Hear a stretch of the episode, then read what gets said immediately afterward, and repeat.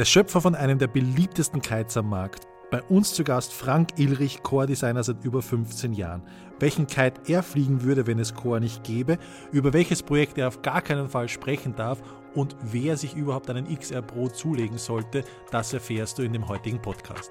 Hallo Frank, es freut uns, dich heute zu Gast zu haben bei unserem bei unserem Format unangenehme und angenehme Fragen an, in dem Fall dich. Frank, du bist Core-Entwickler, Core-Designer. Ist das richtig? Also verantwortlich für Kites. Genau so ist es. Ähm, ich arbeite seit 2005 äh, bei Core und Carved sozusagen und bin 2006, 2007 verantwortlich äh, für das Kite-Design und Wing-Design und äh, bin aber auch so ein bisschen Head of R&D, also gucke eben auch auf die anderen Projekte so ein bisschen und äh, wir sind ein relativ kleines Entwicklungsteam und äh, insofern ist irgendwie jeder überall mit dabei und gibt sein Feedback und schmeißt Ideen mit rein und so weiter. Seit 2007, das heißt, welchen, ab welchem XR kommt aus deiner Feder oder sind das alle schon? Ich glaube. Ja, der erste Kite, den ich gemacht habe, das war äh, der GT quasi. Ne, der erste Riot, der Fünfliner, der war noch von einem anderen Kite-Designer. Und quasi ab GT äh, stammen dann alle Kites aus meiner Feder. Cool. Wie bist du damals zu Core gekommen oder warum Core? Das war äh, mehr ein Zufallsding. Äh, also Kiten tue ich seit 99. Ähm, habe dann anfangs ein bisschen für die Kiteboarding äh, die Materialtests gemacht und ja, und natürlich die Nähe zu Fehmarn und ähm, Teamfahrer oder Kumpels von mir, die waren eben Teamfahrer bei Kraft. Ähm, ja, und so ist dieser Kontakt entstanden und äh, 2004, 2005 hat der damalige Chef Bernd Hiss äh, sich eben überlegt, er will auch ins Kite-Business einsteigen. Er hat vorher halt eben nur die Custom Boards bei Carft gemacht. Und ähm, ja, so hat sich das quasi ergeben, hat uns, hat mich gefragt, äh, könntest du dir das vorstellen, das zu machen? Und äh, bin da quasi so reingeschlittert dann. Mhm. Und Frank, wenn es jetzt zum Beispiel Core nicht geben würde, Sag mal, gibt es nicht. Welchen Kite hm? hättest hm? du am Haken? Das habe ich auch aufgeschrieben, die Frage. ich hätte aufgeschrieben, ja. Wenn du einen Kite kaufen müsstest außer Core, welcher, welcher wäre es? Jetzt ja, kommt die Politikerantwort. Ja? Jetzt muss eine ja, Politikerantwort. Ja, es gibt, es gibt schon äh, viele andere Kites, äh, die ich gerne mag und ähm, die ich mir auch vorstellen könnte, privat zu fahren. Äh, einer wäre zum Beispiel der Ozone Edge, den finde ich ganz gut. Und ähm, aber auch bei Duoton gibt es wirklich äh, tolle Kites, die ich mir gut auch in meiner Palette vorstellen könnte. Ähm, wir testen eben wirklich alles an Konkurrenzprodukten, wo wir denken, das äh, hat Relevanz äh, sozusagen. Und in dem Sinne habe ich einen relativ guten Überblick auch über den Markt. Kann natürlich nicht alles fliegen, was es mhm. Äh, aktuell gibt, ähm, aber ja. Bin aber, muss ich sagen, schon sehr happy mit den Core Kites. Ähm, ist eh spannend, Frank, wenn du, wenn du sagst, du testest auch viel andere. Man spürt so, wenn man den Gesamtmarkt betrachtet, es geht jetzt viel zu Leichtbau. Das war wie beim Paragleiten, alles geht so ein bisschen Richtung Leichtbau. Und wenn man jetzt zum Beispiel schaut vom XR zum XR7 zum XR8, war ich überrascht, ist es sogar schwerer geworden als sein Vorgänger, auch minimal halt. Aber warum lasst man das Thema so liegen? Oder sagst du, ist Robustheit ist mir wichtiger? Das ist nicht richtig. Ne? Also der XR8 ist im Durchschnitt 200 Gramm leichter als der XR7 geworden. Spannend. Ähm, da habe ich mich die Frage am Dealer-Meeting in Kapstadt haben wir das gefragt und da ist also haben sie, war die Antwort, die ist sogar ein bisschen schwerer geworden. Nö, das ist, ist auf okay. jeden Fall nicht richtig. Ähm, das kann sein, dass ähm, also das Dealer-Meeting selbst, ähm, ach nee, da waren eigentlich auch schon die Serienkites am Start. Ja, ist, ist auf jeden Fall nicht richtig. Äh, leicht ähm, Gewichtsreduzierung, äh, sage ich da lieber dazu, ist, äh, ist natürlich ein Thema auch bei uns. Und wir versuchen eben ähm, auch die Kites dahingehend äh, zu optimieren. Ähm, Leichtbau hat aber eben auch so ein bisschen Geschmäckle, sage ich mal, ne? ähm, weil es meistens eben auch zur, zu Lasten der Langlebigkeit und äh, der Stabilität des Materials geht. Und da sind wir halt eher konservativ. Also wir wollen gar nicht auf Teufel komm raus äh, auf Leichtbau gehen, weil wir eben wissen, damit einhergeht dann meistens auch äh, ja, ein äh, erhöhte, ähm, ja, wie soll man sagen, verringerte Lebensdauer oder eben tendenziell äh, gehen die Sachen eben schneller kaputt. Und ähm, wir haben ja sowieso dieses, äh, Entwicklungsmodell, dass wir zwei Jahre Produktzyklen haben, eben auch um die Produkte wertstabil zu halten und ähm, natürlich auch langlebig äh, zu, zu bauen, damit äh, der Kunde eben lange Spaß daran hat. Ne? Und ähm, klar, dieses Leichtbauthema, das ist im Moment beim Kiten natürlich ein Riesenthema. Jahrelang ist bei den Materialien gefühlt wenig passiert. Dann sind eben diese neuen Materialien gekommen wie Alula und äh, ja, zig andere äh, Tücher inzwischen und die Industrie hat sich da drauf gestürzt und na klar, im untersten Windbereich ist leicht immer besser, kann man quasi sagen. Ähm, aber in meinen Augen ist eben das richtige äh, Gewichtsverhältnis oder die richtige Balance viel entscheidender, als jetzt nur aufs Gewicht zu gucken. Mhm. Frank, wie kann ich mir das vorstellen? Jetzt stehst du vor einem XR7 und man sagt ja, das ist ein sauguter Kite, einfach zum Springen, fühlt sich sehr gut an. Und jetzt kommt irgendwann der Auftrag, wir brauchen einen XR8. Wie gehst du dann an diesen Kite dran? Also, wo ist da der Ansatz? Wie machst du sowas besser? Ähm, ja, also wir haben natürlich äh, ein, ein, ein Feedback-Pool zu unseren Produkten sozusagen. Und ähm, im Laufe des äh, Produktzyklus äh, sammeln wir da eben Feedback von allen Seiten, ne? von, von, von Riders, von Teamfahrern, von Shops, äh, Schulen und so weiter und so fort. Und ähm, ja, man hat natürlich, äh, man kennt ja seine Produkte und weiß, okay, da sind vielleicht noch Defizite, da können wir noch ein bisschen was rausholen. Und grundsätzlich ist es natürlich auch ähm, wohin wollen wir diesen Kite entwickeln? Ne? Also man kann ja immer sagen, wir werden immer sportlicher oder wir werden immer einfacher zu benutzen oder immer komfortabler. Und ähm, ja, da, da pickt man sich quasi dann so Stellschrauben raus, wo man sagen kann, okay, da habe ich ein gutes Gefühl, das geht in die richtige Richtung. Und ähm, es ist quasi so, wenn ich ein Kite fertig habe, fertig entwickelt habe, also sprich die Files, die dann in die Produktion gebe, abgegeben habe, dann schieße ich sofort die nächste Generation raus, weil es ist immer so, als Designer sind natürlich immer äh, Schrauben da, wo du denkst, ah, da könnte ich noch, aber du kannst es eben nicht mehr äh, wirklich austesten, weil irgendwann muss die Produktion eben starten. Und diese Sachen, die, die man quasi so im Hinterkopf hat und denkt, ah, das will ich noch ausprobieren, das mache ich quasi in dem Moment, wo die Produktionsfiles abgegeben ist, wird äh, die nächste Generation quasi als Prototyp gleich gebaut und dann kann ich halt gucken, hätte das jetzt was gebracht oder hätte das nichts gebracht. Ne? Und beim Modell wie, wie dem XR, der eben schon so viele Jahre entwickelt wird, kann man sich ja vorstellen, das sind hunderte von Prototypen und ähm, man, man macht quasi immer so Prototypenreihen, dass man sagt A, B, C und D zum Beispiel und äh, probiert eben zum Teil einige Konzepte ein bisschen radikaler, ne? dass man sagt, okay, da, da gehe ich einfach mal ähm, ein bisschen ähm, größer ran, sag, ich verändere die AR wirklich äh, extrem oder ne, pro, ein anderes Profil und so weiter und so fort. Ähm, und die lässt man dann gegeneinander laufen. Es ist aber meistens so, dass man mit äh, konservativen kleinen Schritten eher weiterkommt, als dass man jetzt sagt, ich krempel das alles auf links und fange komplett neu an. Ne? Weil das, das hat eben schon eine lange Entwicklungsgeschichte und mhm. Das war nämlich, glaube ich, gerade meine nächste Frage. Wird dir so ein bisschen langweilig, weil du immer nur so einen kleinen Feintuning-Schrauben beim XR8 jetzt zum Beispiel, den es schon 13 Jahre gibt? Oder sagst du, boah, eigentlich würde ich gerne mal richtig dieses ausprobieren. Ich habe einem Vogel, einer Möwe beim Fliegen zugeschaut und würde dieses Konzept gern da verwirklichen. Ist das manchmal ein bisschen, bist du in einem Kastel gefangen, wo du sagst, ah, ich würde eigentlich gern, aber ich muss das so eben ein bisschen user-friendly und dann passt schon?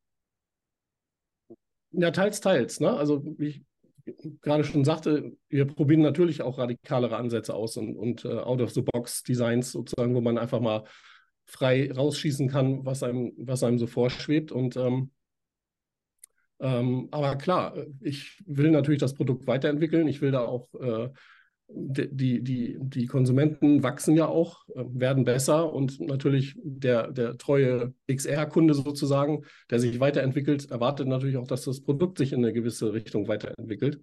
Ähm, beim XR ist das zum Beispiel so, dass äh, auch durch den Einfluss dieser Big Air Kite League oder des King of the Airs, dass für solche Hochleister eben das Loop-Thema immer wichtiger wird. Und da haben wir quasi die ganzen Jahre konsequent äh, dran weiterentwickelt, ähm, dass der XR eben auch auf diesem Gebiet besser wird. Ne? Und oftmals ist es so, dass man sich vornimmt, okay, ich will das Produkt in einem gewissen Bereich verbessern und ähm, man muss natürlich erstmal rausfinden, wie funktioniert denn das? Also das äh, gibt ja kein Lehrbuch, nach dem man vorgehen kann und sagen kann, okay, jetzt weiß ich genau, so dreht der Kite schneller oder so loopt er mit mehr Querzug oder weniger Querzug, sondern das ist natürlich so ein bisschen Trial and Error. Klar, im Laufe der Jahre hat man Erfahrung gesammelt und weiß, an welchen Stellschrauben man natürlich da arbeiten kann.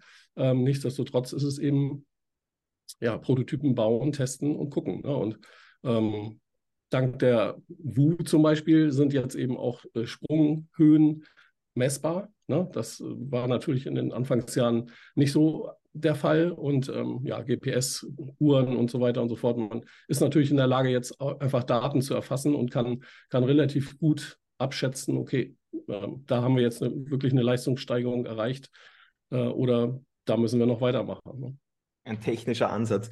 Ähm, Frank, da, du hast gerade gesagt, King of the Air ist ein wichtiges Thema und ich habe, das war gestern, glaube ich, auf Instagram gesehen, da gibt es so Gerüchte, dass der Gil Flücht, wie auch immer sein Name, Flücht, weißt du das?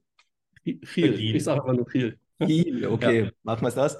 Ähm, da gibt es ein Foto und im Hintergrund ist ein kleines Icon mit Core drauf. Jetzt ist meine Frage, kriegt er einen Nexus Pro zum Loopen? ah, ja, das ist natürlich, ähm, also ja, das ist, wir haben ja gestern die Katze aus dem Sack gelassen sozusagen und er hat es auch veröffentlicht, dass er jetzt wieder bei uns ist. Ne? er war ja vorher bei Core, ist dann zu Ocean Rodeo gegangen und ist jetzt wieder zurückgekommen. Ähm, und äh, ja, der, der ist auch mit dem XR Pro schon sehr, sehr zufrieden. Aber im Video kann man, glaube ich, so, so ein bisschen erkennen, dass da natürlich auch noch was anderes kommt. Mhm. Und, äh, aber ich darf natürlich zu zukünftigen Produkten keine, keine Aussagen machen. Ähm, das reicht schon. Aber, das reicht schon. Ja. Gut, Frank. Vielen Dank fürs Gespräch. Jahr wird auf, jeden Fall, wird auf jeden Fall ein spannendes Jahr. Da kommen viele, viele neue spannende Sachen von uns. Und äh, cool. Ja. Du, vorher habe ich mal noch gefragt, war eigentlich dein Chef schon mal unzufrieden mit deiner Arbeit? Wie passiert sowas, dass der sagt, boah, na. Na, ich hoffe nicht. Ähm, es ist ja auch so, dass ähm, ich habe zwar äh, sozusagen die alleinige Entscheidung über die Files und äh, was ich da mache, aber es ist ja nicht so, dass ich äh, einfach nur meinen Stiefel hier durchziehe, sondern ich äh, habe ja ein Team von Testern, mit denen wir ganz eng zusammenarbeiten. Bei uns bei Core ist es ja so, dass quasi auch jeder Mitarbeiter eigentlich Kiter ist. Ne? Also das ist quasi Einstellungsvoraussetzung so ein bisschen. Und ähm, ich sichere mich natürlich da ab. Also ich frage die Teampaare nach ihrem Feedback, ich frage meine Entwicklungsmitarbeiter nach ihrem Feedback und das wird auf eine breite Basis gestellt, so dass äh, im Endeffekt äh, da einfach jeder sagen muss, okay, der ist einfach besser, der, ist, der macht mehr Spaß ähm, und dann machen wir das. Ne? Und äh, ich glaube, wenn man sich die Core-Geschichte anguckt, machen wir das ganz erfolgreich. Wir wachsen halt die ganzen Jahre kontinuierlich ähm, und festigen unsere Marktposition. Also ich denke mal, äh, das, das haut schon hin. Mit, dem, mit meinem allerersten, also dem, dem Combat, ähm, da war ich auf jeden Fall nicht zufrieden. Das war, das war eben ja, der allererste Kite, den ich jemals gemacht habe.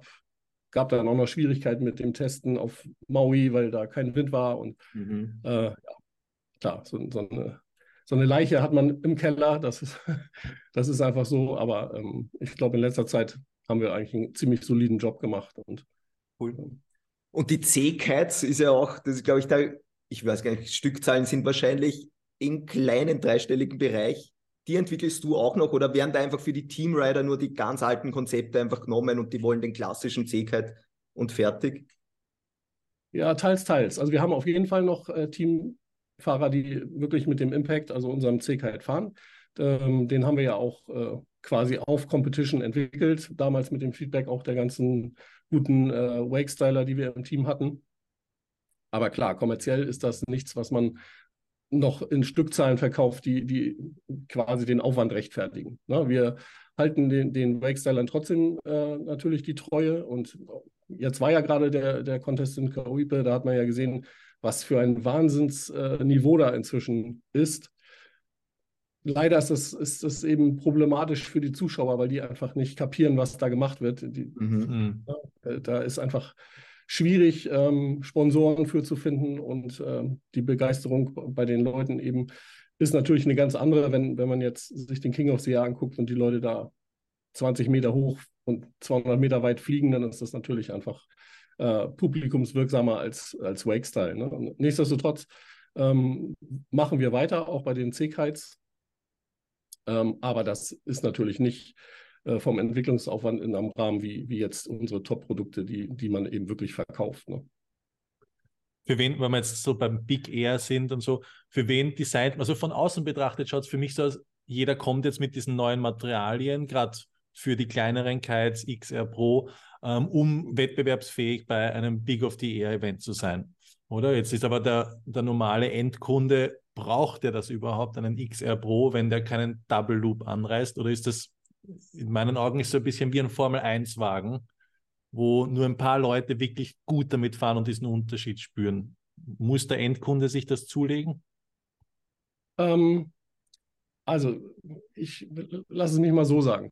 Also, damals hat Yannick ja mit dem XR7 die äh, Big Air Kite League gewonnen und das war quasi ein ganz normaler Standard XR aus Dacron, wie ihn jeder kaufen konnte. Und ähm, das zeigt eben auch, dass natürlich auch mit solchen normalen Produkten in Anführungsstrichen äh, Höchstleistungen machbar sind. Ähm, Im Falle die, dieses äh, Alula-Materials ist es jetzt aber so, man hat natürlich einfach äh, zwei Vorteile. Zum einen sind die Kites wirklich deutlich, deutlich steifer, was natürlich in diesen Extrembedingungen von Vorteil ist. Ne? Das, der Airframe bleibt einfach ruhiger und der Kite berechenbarer. Das ist natürlich für die Fahrer extrem wichtig. Und zusätzlich sind sie eben auch leichter, was bei Kite Loops äh, das Aufsteigen halt äh, auf jeden Fall begünstigt und positiv dafür ist. Und äh, insofern, ja, diese neuen Materialien sind schon ein äh, Versprechen eine höhere Performance, haben auch eine höhere Performance. Ob man als normaler Kiter das braucht, das muss man quasi auch ein bisschen für sich selber entscheiden. Ne, das ist, ist natürlich äh, ja, ein ganz anderes Investment, was man da tätigen muss, wenn man sich eine Range von Alula Kites äh, XR Pros hinlegen will. Ähm, ja, es ist abhängig eigentlich vom eigenen Geldbeutel. Und ähm, wir haben aber auf jeden Fall den Ansatz, dass auch diese Produkte, auch wenn wir Pro draufschreiben, immer noch so benutzerfreundlich sind, dass wirklich jeder damit fahren kann. Also wir bauen jetzt nicht Kites, die nur noch für Profis sind, ähm, und den Konsumenten quasi völlig überfordern, äh, weil dann hätten wir auch nichts damit gewonnen. Und auf der anderen Seite ist es auch so, dass selbst die Profis eigentlich ganz happy sind, wenn die Sportgeräte in Anführungsstrichen einfach zu benutzen sind, weil die müssen sich ja schon mit genug äh, Widrigkeiten, sage ich mal, rumschlagen. Ne? Extrem starker Wind, Wellen, Contest, äh, Aufregung und so weiter und so fort. Und für die ist es natürlich auch ein Vorteil, wenn, wenn der Kite eben keine, keine in Anführungsstrichen Zicke oder irgendwas ist, sondern eben gut und äh, berechenbar zu, zu benutzen ist. Das heißt, in Contests, das sind auch die Standard-Kites. Das heißt, die jeder kaufen kann, ist genau dasselbe oder haben die Bridal-Konfigurationen, dass die noch schärfer sind oder so? Hundertprozentig bei Core ist alles Serie. Spannend. Mhm. Ähm, was ist eigentlich dein Lieblingskite? Natürlich immer der neueste Prototyp so ein bisschen. Ähm, aber ich, äh, ja, ich, ich habe so eine Mixpalette, sage ich mal. Ne? Ich habe einen 10er äh, XR, den fahre ich äh, super gerne, weil der sehr früh losgeht und ähm, ja, eben schöne Hangtime hat. In den kleineren Größen bin ich meistens mit dem Nexus unterwegs, mhm. Weil ich dann auch eher Foil, äh, Waveboard fahre oder beim Foilen finde ich den Nexus eben auch besser.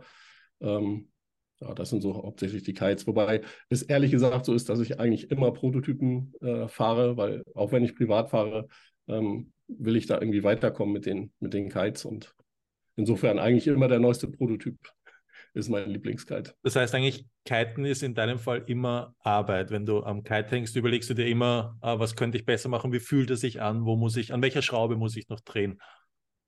Ja, was machst das, das, das ist einfach so, ja. Was machst du dann, um komplett abzuschalten? Ähm, ja, ich habe natürlich auch ein paar andere Hobbys noch. Also wenn es zum Beispiel keinen Wind hat, äh, dann gehe ich sehr gerne fischen oder äh, fliege FPV-Drohne und ähm, ja, ich habe eben auch Familie, die will natürlich auch äh, zu ihrem Recht kommen und Fahrradtouren mit, mit den Kids und sowas. Alles, äh, da kann man dann schon den Kopf freikriegen. Aber ja, meistens, wenn ich auf dem Wasser bin, ist es irgendwie auch ein bisschen Arbeit. Aber meine Arbeit macht mir ja Spaß, von daher habe ich da auch kein Problem mit in dem Sinne, ne, sondern das mache ich halt einfach gerne. Mhm. Was würdest du eigentlich, wenn du so sagst, ja, beim XR oder so, wenn ich den fahre, da weißt du im Hinterkopf halt so, ah, der hat diesen Fehler oder so, oder Fehler kann man nicht sagen, oder das würdest du noch gern mhm. verbessern. Was würde dir da so einfallen, wo du sagst, boah, beim nächsten würde ich gern an dieser Schraube drehen, dass er, fällt dir da was ein? Ja, wenn ich, wenn ich jetzt den XR Pro mit dem XR vergleiche zum Beispiel, ne, dann macht der XR Pro natürlich äh, ja, ein bisschen weniger Querzug, fliegt schneller und äh, ist insgesamt eben einfach so ein bisschen sportlicher und äh, äh ja, agiler, sage ich mal. Und natürlich würde ich das auch gerne äh, in die nächste Generation vom XR einbauen.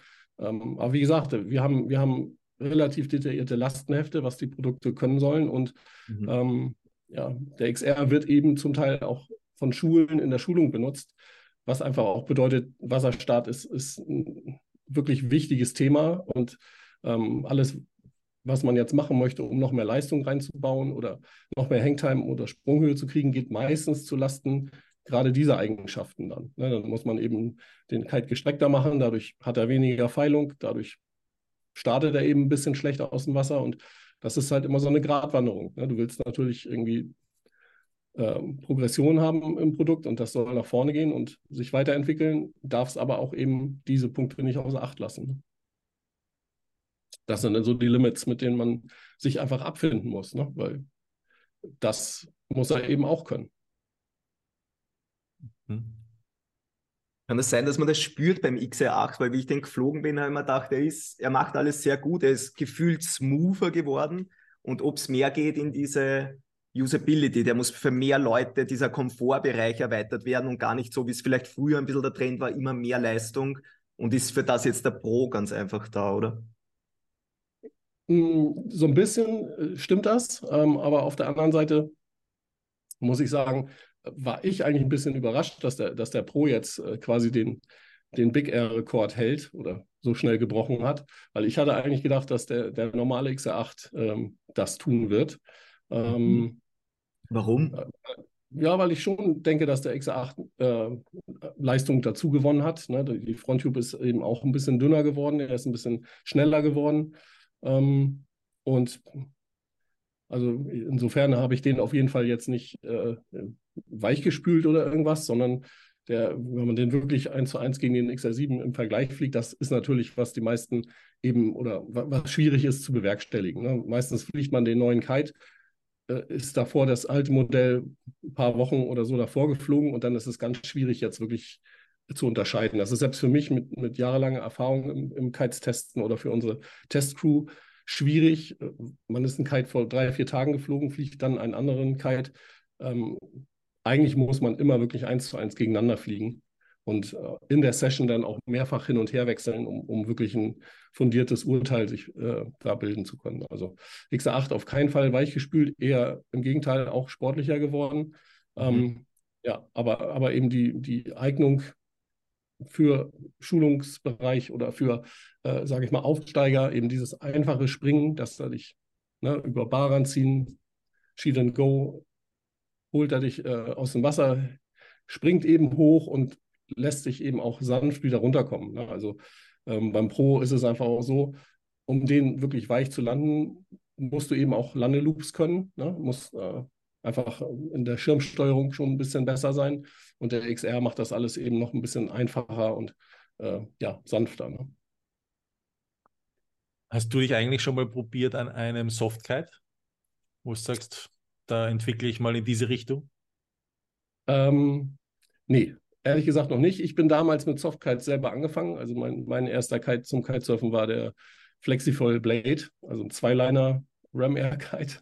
Äh, bin ich ziemlich oft geschwommen mit, muss ich sagen. Ähm, nee, äh, ich interessiere mich natürlich auch für das Thema und wir testen natürlich auch ähm, Vollkites.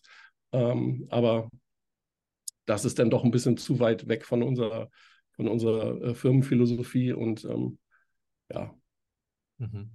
insofern bleiben wir bei den Tube Kites. Jetzt kommt er gerade voll, also irgendwie wird es gerade ziemlich beworben, was ja auch gut ist, das Thema Nachhaltigkeit und so in der Produktion. Ist da jetzt bei euch so ein bisschen was, wo ihr sagt, in diese Richtung gehen wir jetzt auch, schauen wir ein bisschen, vielleicht bestellen wir andere Rohstoffe oder so? Ist das ein Thema? ja, das ist, das ist eigentlich schon seit Jahren auch bei uns ein Thema. Wir haben vor, ich glaube, sechs oder acht Jahren ähm, haben wir ganz drastisch ähm, quasi Plastik reduziert, was unsere Verpackungen angeht und so weiter und so fort. Und ähm, klar forschen alle auch an Materialien, die eben äh, ja, nachhaltiger sind. Unsere Produktstrategie von zwei Jahren äh, Produktzyklus ist ja auch schon nachhaltiger, als jedes Jahr wieder neue Produkte auf den Markt zu schmeißen. Ähm, aber da ist sicherlich noch viel äh, Luft nach oben, sage ich mal. Ähm, da muss die ganze Kite-Branche natürlich ähm, besser werden und daran arbeiten, weil wir die Natur, die wir ja lieben und nutzen, um unseren Sport zu machen, natürlich auch äh, behalten wollen. Und ähm, das ist schon ein Riesenthema. Man muss aber auch ehrlich gesagt sagen, dass ähm, viele Produkte, die, die es da schon gibt, von der Performance eben nicht an die herkömmlichen äh, Sachen rankommen. Ähm, und insofern ist es natürlich äh, so eine Sache, ist der Konsument dann bereit, mehr zu bezahlen für ein Produkt, das vielleicht sogar schlechter performt, aber dafür grüner ist, in Anführungsstrichen. Ähm, und insofern ist im Moment unsere Devise, wir, wir versuchen eben höchste Qualität äh, zu liefern, Langlebigkeit zu liefern, äh, weil das natürlich auch nachhaltig ist. Ne? Wenn man ein Produkt länger benutzt, äh, genau wie mit Klamotten, eine gute Jacke, die man eben fünf oder zehn Jahre trägt, äh, die ist natürlich nachhaltiger als die Jacke, die nach einem Jahr auseinanderfliegt. Ne? Und genauso versuchen wir das bei den Produkten. Ne? Bei den Boards äh, werden umweltfreundlichere Materialien verbaut. Bei den Kites ist es im Moment noch schwierig, aber wir sind auch im engen Austausch mit den, äh, mit den Herstellern und äh, die wissen natürlich auch, dass wenn sie für die Zukunft gut aufgestellt sein wollen, äh, da was machen müssen. Ne?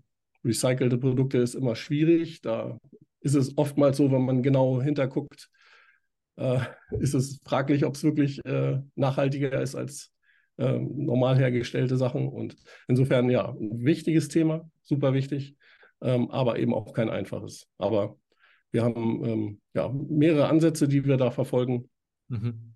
und äh, wollen dann natürlich in Zukunft auch besser werden.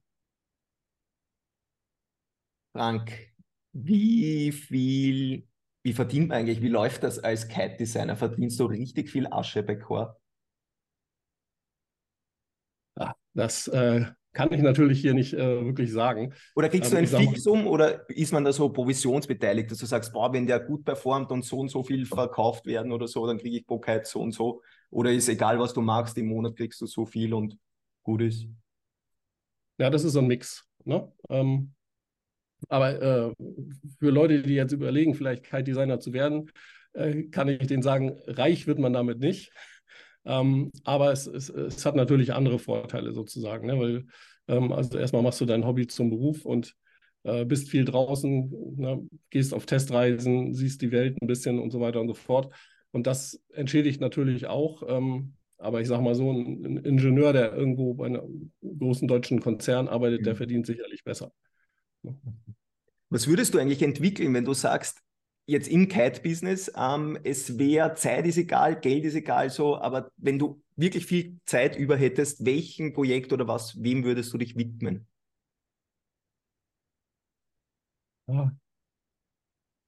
Also ich sag mal so, in, im, im Kite-Bereich habe ich so das Gefühl, da haben wir über die Modelle, die wir haben, ja uns schon sehr, sehr breit aufgestellt. Ne? Da, da sehe ich irgendwie gar nicht so richtig die Lücke. Äh, was das Wing angeht, das ist natürlich, steckt noch in den, in den Kinderschuhen. Da, da wird es in den nächsten Jahren wahrscheinlich sehr viele auch äh, spannende Neuentwicklungen geben, ähm, ne, mit starren Segeln und so weiter und so fort, so wie man das auch bei den ähm, America Cuppers Yachten sieht, ne, diese, diese Segel, die die da inzwischen haben und, und die Foils. Ähm, da ist sicherlich noch viel Potenzial, was man da machen kann. Ähm, ja, mal gucken. Ne? Also wie gesagt, wir, wir verfolgen immer auch Out-of-the-Box-Projekte, sei es mit, mit neuen Materialien oder einfach auch äh, anderen Shapes. Ähm, aber ich wüsste da jetzt gar nicht so was, wo ich konkret jetzt äh, darauf hinarbeiten würde. Ähm, klar, ich möchte natürlich den Kite bauen, der als nächstes 40 Meter hochspringt. Und das ist jetzt die nächste Schallgrenze, die wir knacken müssen und äh, da sind wir dran. Da fehlen ja nicht mehr viele Meter. Ja, ja, es ist doch erstaunlich, wie das über die Jahre dann doch immer weiter nach, nach oben geht. Ähm, mal gucken, was da noch kommt. Aber spannend, wie es im Wingen, hast du von Ozone den Wing gesehen, wo es jetzt zum Beispiel, da, du hast die Tube und dann das Obersegel und Untersegel ist geschlossen. Kannst du dir sowas vorstellen auch, dass in zehn Jahren vielleicht oder vielleicht schon früher das auch mal ein Kite in die Richtung ausschaut? Oder wird der Kite so in den Grundzügen immer gleich ausschauen? Das hat es ja alles schon gegeben, sozusagen. Ne? Es gab mal von Cabo Verde Kites, äh, hießen die, glaube ich, wenn ich das richtig erinnere, die hatten quasi so einen Mix aus, aus Foil-Kite und äh, mit einer aufgeblasenen Struktur innen gemacht. Ähm, ja, äh, ich, ich will das gar nicht äh, jetzt sagen, nee, sowas kommt nicht oder sowas kommt. Ähm, der Markt wird das so ein bisschen auch äh, mit beeinflussen natürlich und ähm, super interessant ist das auf jeden Fall. Ähm, Habe aber jetzt bei dem Wing auch schon gehört, äh, dass quasi der Hersteller selber sagt, ja, aber besser rauffallen ist äh, oder, oder raufzufallen ist nicht so eine gute Idee. Das ist natürlich empfindlicher als ein äh, ein anderer Wing. Und insofern ist es vielleicht ein Produkt, das im Race-Bereich auf jeden Fall seine Berechtigung hat. Ob das für den normalen Konsumenten im Endeffekt dann ähm, ja, ein, ein, ein Produkt ist, das, das ihm weiterhilft, traue ich mich auch nicht zu sagen jetzt. Ne? Ist auf jeden Fall spannend, ist aber auch keine neue Idee. Also wir haben 2005 auch schon ähm, Tube Kites gebaut, wo wir quasi das äh, untere, untere Segel an der, an der Fronttube auch festgenäht haben und haben halt geguckt, was, was passiert da, welche Leistungszuwächse hat man da und welche Nachteile hat man. Ein Nachteil ist natürlich immer, es ist immer mehr Gewicht, als wenn man nur ein Canopy hat ne? und, und nochmal Canopy machst. Es wird teurer, schwerer, ist im Endeffekt dann äh, ja ein Abwägen, wie viel mehr Leistung bringt es dann und ähm, ja, muss man gucken. Aber grundsätzlich äh, hat ja die Kite-Entwicklung auch gezeigt, dass dann doch öfter mal ein neues Konzept um die Ecke kommt. Bokites war die erste Revolution. Delta zwar eine Abwandlung davon, aber irgendwie auch schon äh, einfach ein neuer Shape. Und insofern warten wir ab, was dann noch so kommt. Ne? Bist du eigentlich auch verantwortlich für die Bars? Also da auch schon? Oder macht das Prinzip, komplett jemand anders? Ja, also ich habe das, also die allererste Carve-Bar sozusagen, die hatte damals, das war, bevor ich Kite-Designer war, habe ich quasi die Bars gemacht und insofern äh, bin ich auch die ganzen Jahre immer mit in der Barentwicklung ähm, beteiligt gewesen. Ähm, aber aufgrund ja, der, der, Menge an Kites, die wir inzwischen haben und die Wings noch dazu, ähm, muss ich dann natürlich auch ein bisschen äh, quasi äh, zurücktreten und ähm, da haben wir einen ganz fähigen jungen Ingenieur, ähm, der da jetzt dran sitzt und äh, die Bar entwickelt. Und ja, da, da geht es auch äh, echt gut voran. Da wird es auch spannende Neuigkeiten geben in der nächsten Saison. Aha. Was ist ein spannendes Thema, weil wir werden oft gefragt mit dem hohen Y und tiefes, das mhm. heißt die Frontline V oder ein Y. Ähm, wie würdest du kurz zusammengefasst sagen, ein Y beeinflusst den Kite so, ein V macht das und das? Ja, äh, im Prinzip kann ich beides kann fliegen? Kann ich einfach wechseln oder was passiert dann, wenn ich wechsle? Ähm, also zum einen muss man sagen, die Kites werden natürlich auf das Basissystem entwickelt. Also wenn du einen Kite entwickelst, der ein OSY hat, dann wird natürlich die Geometrie des Kites auch darauf angepasst und umgekehrt genauso. Wenn du ein tiefes V hast, äh, musst du den, den Kite-Shape eben auf das tiefe V entwickeln. Grundsätzlich ist das so, wenn das Y nach oben wandert, begünstigt das äh, das Drehverhalten der Kites. Ne? Du kannst äh, den Kite ein bisschen mehr zusammenziehen, in Anführungsstrichen. Und je tiefer das V runtergeht, desto offener steht der Kite. Ne? Weil ist klar, der, der Leinenwinkel ist halt größer. Ähm, und insofern gibt es da auch nicht so eine Universalantwort. Ne? Also einige Kites mögen das mit einem hohen Y, andere Kites mögen das überhaupt nicht. Und umgekehrt gibt es das eben auch. Ne? Und äh, Insofern äh, ist es auch so ein bisschen ein persönlicher Geschmack. Ich, ich persönlich mag am hohen Y, dass ich das Gefühl habe, äh, dass Depowern und Unpowern ist linearer. Beim V hat man tendenziell mehr so ein On-Off-Gefühl, finde ich persönlich.